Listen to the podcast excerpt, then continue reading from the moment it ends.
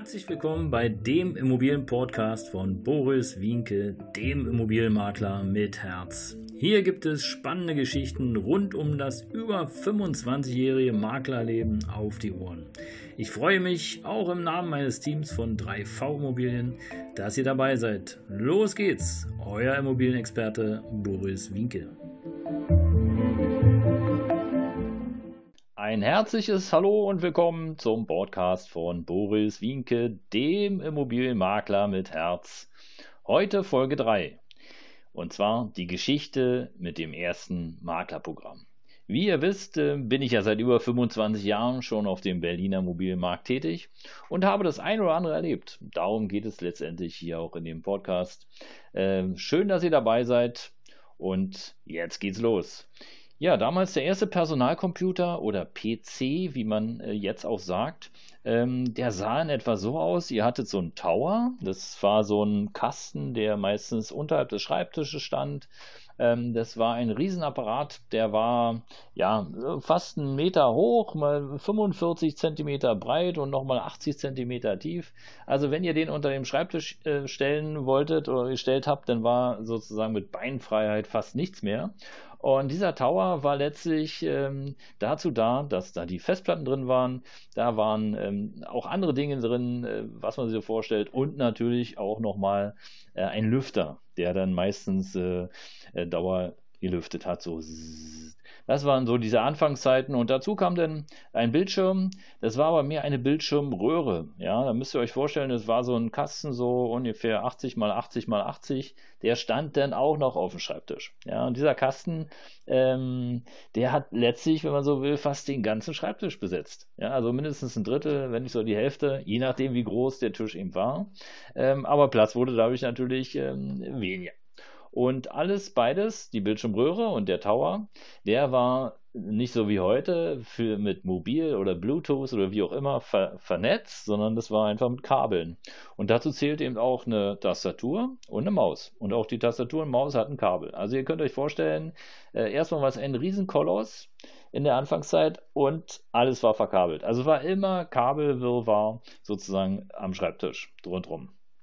Und äh, damit zu der Zeit war das, äh, wenn ihr Updates bekommen habt, dann habt ihr meistens äh, CDs kaufen müssen. Also nicht so wie heute, so hey, lade mal kurz was runter unterm Internet, äh, aus dem Internet, sondern ja, es mussten CDs gekauft werden, äh, beziehungsweise eigentlich gar keine CDs, sondern davor war das sogar noch, das waren Disketten.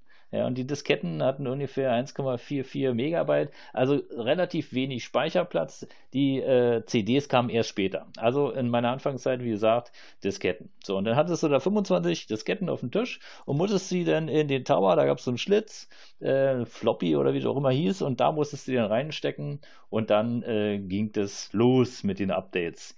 Die aber auch nicht nur mal so schnell fünf oder zehn Minuten dauerten, sondern da war man fast einen ganzen Vormittag mit beschäftigt, bis dann endlich sozusagen das Update funktionierte. Und was man auch wissen muss, ähm, damals gab es noch nicht so viele Updates wie heute. Ja, also das weiß ich nicht, ich weiß nicht mehr ganz genau wie viel, aber äh, es war wirklich so, es gab glaube ich einmal ein Update von, von Windows, äh, äh, hab die Nummern jetzt gerade nicht parat, aber von Windows 1 auf Windows 2 meinethalben, äh, das gab es einmal im halben Jahr, im Jahr. Ja, also nicht so wie heute alle Nase lang neues Update, was man aus dem Netz oder aus dem Internet ziehen konnte. Und eins der Probleme war, sobald du sozusagen so ein Update gefahren hast oder ein Upgrade, wie man heute sagt, konnte es sein, dass andere Programme nicht mehr funktionieren. Ja, also dieser Luxus heute, dass die meisten Programme nach einem Update funktionieren, gab es damals nicht. Also du hattest immer so ein bisschen Risiko, hey, wenn ich jetzt ein Update mache, funktioniert danach auch noch alles? Und die zweite Herausforderung war, dass äh, im Grunde genommen ähm, gab es eine richtige Datensicherung, ja, oder eine, eine, Spiegelung der Festplatten für den Normalo. Also ich will mich mal als Normalo bezeichnen, gab es nicht.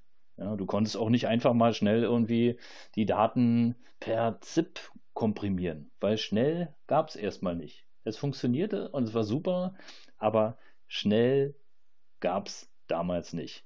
Ja, so. Und äh, wenn du dich eingewählt hast in die Leitung, ja, in die Internetleitung, heute völlig normal, okay, Handy unterwegs, zack, und äh, kann mich ins WLAN einwählen, äh, etc. Gab es damals nicht. Du brauchtest also auch dafür sozusagen ähm, eine, einen Telefonanschluss und äh, musstest dich dann im Büro oder zu Hause, wo auch immer, einwählen. Und den Ton, den habe ich euch mal mitgebracht, wie sich das anhörte.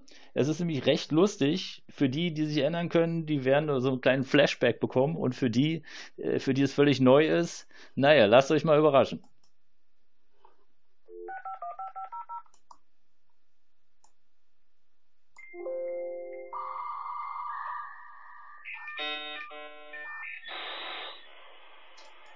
Ja, also so ungefähr hörte sich das an. Ich äh, wiederhole es nochmal.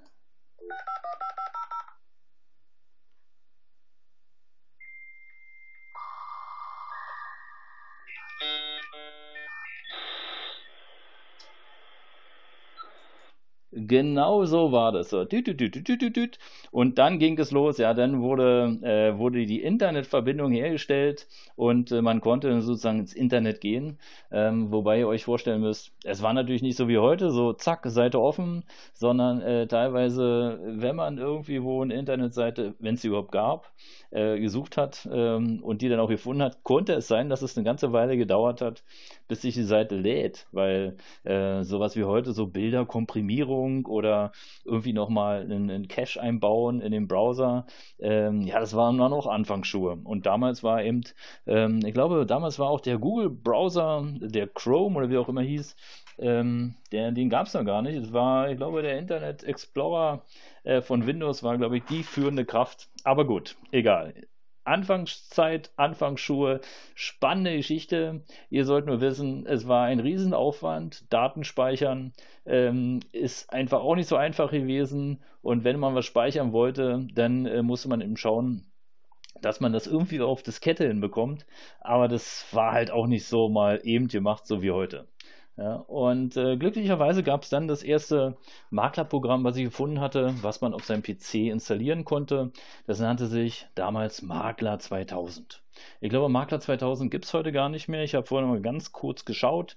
Müsste jetzt so Immonet oder Immowelt sein. Ähm, ihr kennt das vielleicht oder die Makler unter euch, die gerade hinhören, die kennen das. Aber äh, damals Maklerprogramm 2000 war ganz toll. Man konnte sozusagen Daten manuell einfügen und konnte dann sozusagen ähm, einen Seriendruck, ja, also nicht per E-Mail, sondern man musste dann ausdrucken und das Exposé wurde mit der Post verschickt.